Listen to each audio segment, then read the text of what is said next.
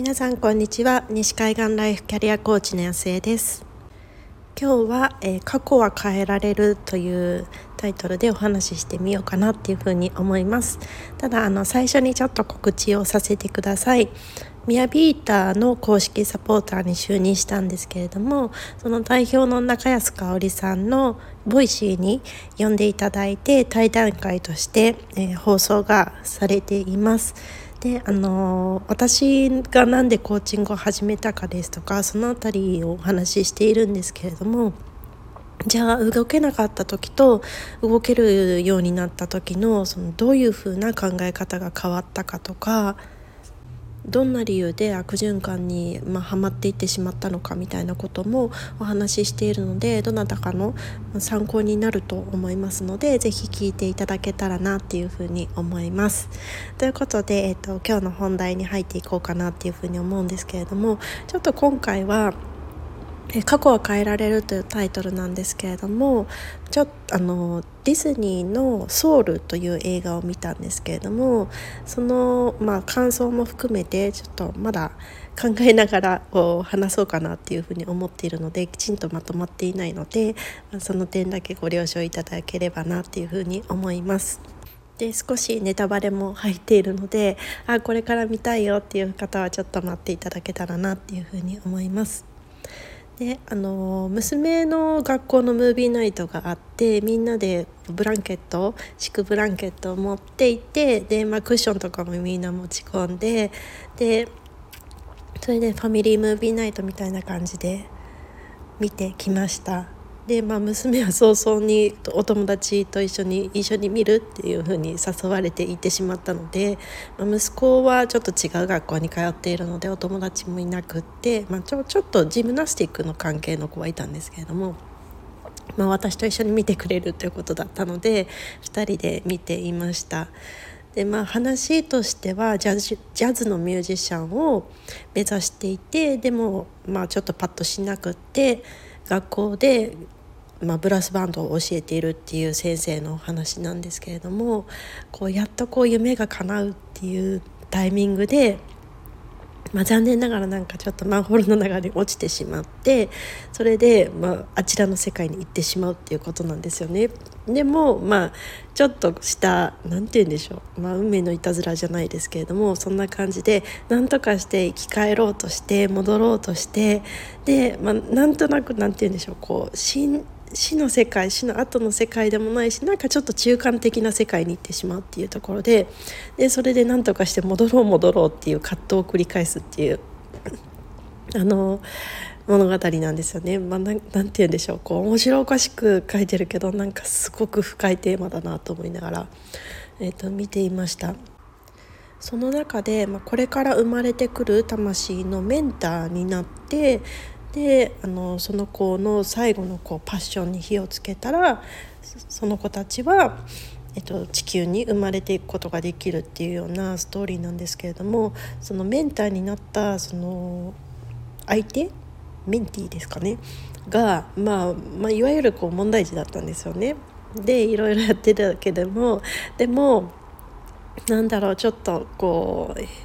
ひょんなことであこの人は本当はメンターじゃなくて本来だったらここにいないはずの人なんだっていうことにそのメンティーの方が気づいてでもこう助けていく。なんとか戻れるように協力してくれるみたいな感じで。でまあひょんなことからこう2人とも戻ったんですけれどもあ2人ともね地球に行くことができたんだけどでもこう入れ替わっちゃった？猫として その主人公の方は戻ってしまってその主人公の体の方にメンディーの魂が入っちゃったっていう形なんですけれども、まあ、その中でねなんかいろいろこう、まあ、だって違う人が中に入ってるわけだからでもこう周りは知らない。でこう関係者のところに行ってはなんかちょっと違うこう新しい風を吹かせるみたいな感じなんですけれどもその中で何て言うんでしょうこうすごくねなんか日常もう本当に何でもないことがものすごくこう彩り豊かに描かれてるんですよね。なんかこう太陽がキラッてするところだったりとか風が吹いてその葉っぱみたいなものが落ちてくるところとか、まあ、生まれて初めてそのピザを食べる、まあ、生まれてなかったからなんですけれどもその初めてこうピザの味わいをこう知るあちらの世界にもピザってあったんですけれどもでも魂だから味もしないしもうなんかすぐにスッてこう通り抜けちゃうみたいな感じだったんですよね。でももう初めて初めてその味わうっていうことをしていてほ本当になんかなんて言うんでしょう。まあもちろんね中に入ってるのが純粋無垢な魂だっていうのもあるんですけれども本当になんかちっちゃい子がそのままもう好奇心の塊の人がそのまま大きくなったみたいな感じでもうそのニューヨークの大都会を味わってるんですよね。あなんかそれがもうなんだろうあそれやってみたいみたいな感じのものをいっぱいやっていてでなんかそれをこう横でこう主人公は見てるわけじゃないですかだから自分なのに自分じゃない人をなんだろう客観視していてでその人が本当にこう日常の一コマ一コマを味わい尽くしているっていうのを横で見てるんですよね。でまあいろいろいろいろあって最終的に自分の体に戻って夢だったそのジャズジャズピアニストとして舞台に立つんですよ。でなんかものすごく有名なサックスの人と一緒にセッションしてやっていてこう拍手喝采を浴びてじゃあ明日も同じことやろうねっていうふうに言われているのになんかこう違うっていうふうに思ってしまってるんですよね。なんか夢は夢が叶ったら日常のなんかちょっとなんだろうこうくすぶっている感じとかなんだろうもうまだまだこう自分こんなもんじゃないのにとかそういうものが全部変わると思ってたのにでも夢が変わってもあ叶っても結局日常は変わらないっていうふうにこう感じてるんですよね。で何のためにやってたんだろうっていうなんかなんて言うんでしょうこう叶えたはずなのにっていうなんか空虚感というか虚無感というかそういうものがすごく流れてきた時にその主人公が思い出したのがもう本当に日常の些細な一コマ一コマを味わい尽くしているそのメンティーの魂が入った自分自身だったんですよね。でなんかそれを見た時に何だろうすごくなんかうん葛藤していた頃の昔の自分を思い出したんですよね。で何者かになりたいっていうふうに思っていたのになんか気づいたらそのお家のことしかできないでキャリアブランクも積み重なっていて俺これからどうなっちゃうんだろうとかそういうふうに思っていてだからキャリアが再開できたら全てのことが変わるはずっていうふうに多分あの頃の私は信じてたんですよね。だからキャリアがなくなったことが全てのなんだろう悪循環の始まりだしだからそこにさえ行ったら全てが変わるはずっていうふうにもう本当に本気で信じてたしそれに向かってどうしたらいいんだろうっていうふうに思いつつも、まあ、動けないみたいな葛藤を抱えていたんですよね。まあ、ちょっと詳しい話はミヤビータのインタビューの方でお話ししてるんですけれどもでもまあ、私の場合はすごくこう幸運だったのがやっぱりコーチングに出会ったことがものすごく幸運だったなっていうふうに思うんですよね。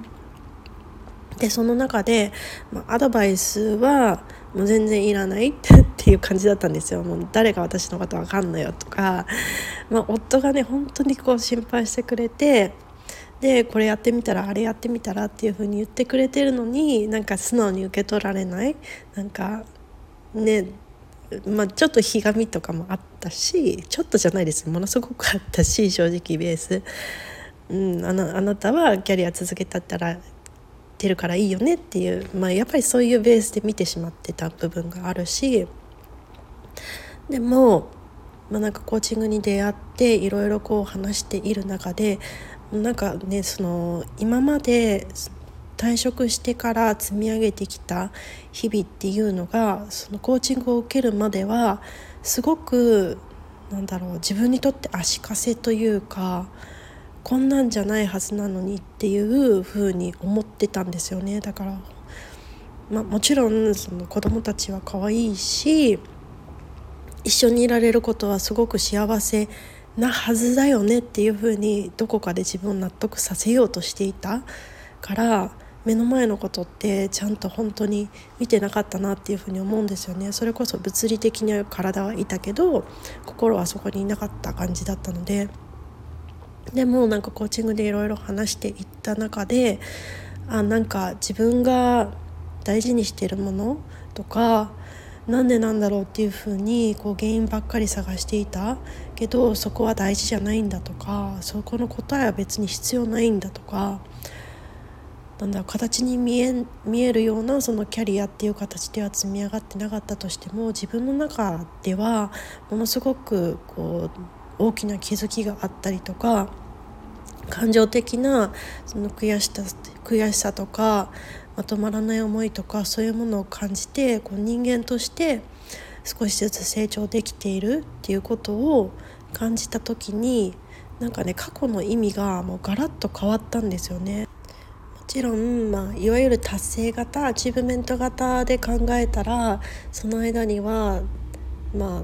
何もこう自分がこう期待していたような達成はしていないかもしれないけれどもでもその経験型っていうことで考えたらもう今でもその目をつぶったら、まあ、娘がすごいこう最初にこう高速でハイハイしていてでなんかもう目の前に来て何て言うんでしょうこう言葉にならない言葉というか息遣いというかをしていた赤ちゃんの頃も思い浮かんでくるしなんだろうなこう4人で夫と2人で1人ずつおんぶなり抱っこなりしながらなカナダの、まあ、大自然のところを旅したことがあったんですけれどもそこに行った思い出だったりとか本当にこう目に浮かんでくる情景一つ一つがなんだろうな今でも何て言うんでしょうねもう言葉にならないけど本当に自分の、ね、人生を彩ってくれているしかそういうのにも本当に意味っていらないですよね。なんか本当に私たちを支えてくれている過去過去があるかなんて言うんだろうな今までこう歩んできた道がこうきちんとある後ろにつながってくれているっていうのが本当にこう今日の私自身を支えてくれているしそれはなんか何かを達成しなきゃとか何者かになりたいっていうふうにしか考えてなかったその昔の私からするとこう全然見えてなかった視点なんですよね。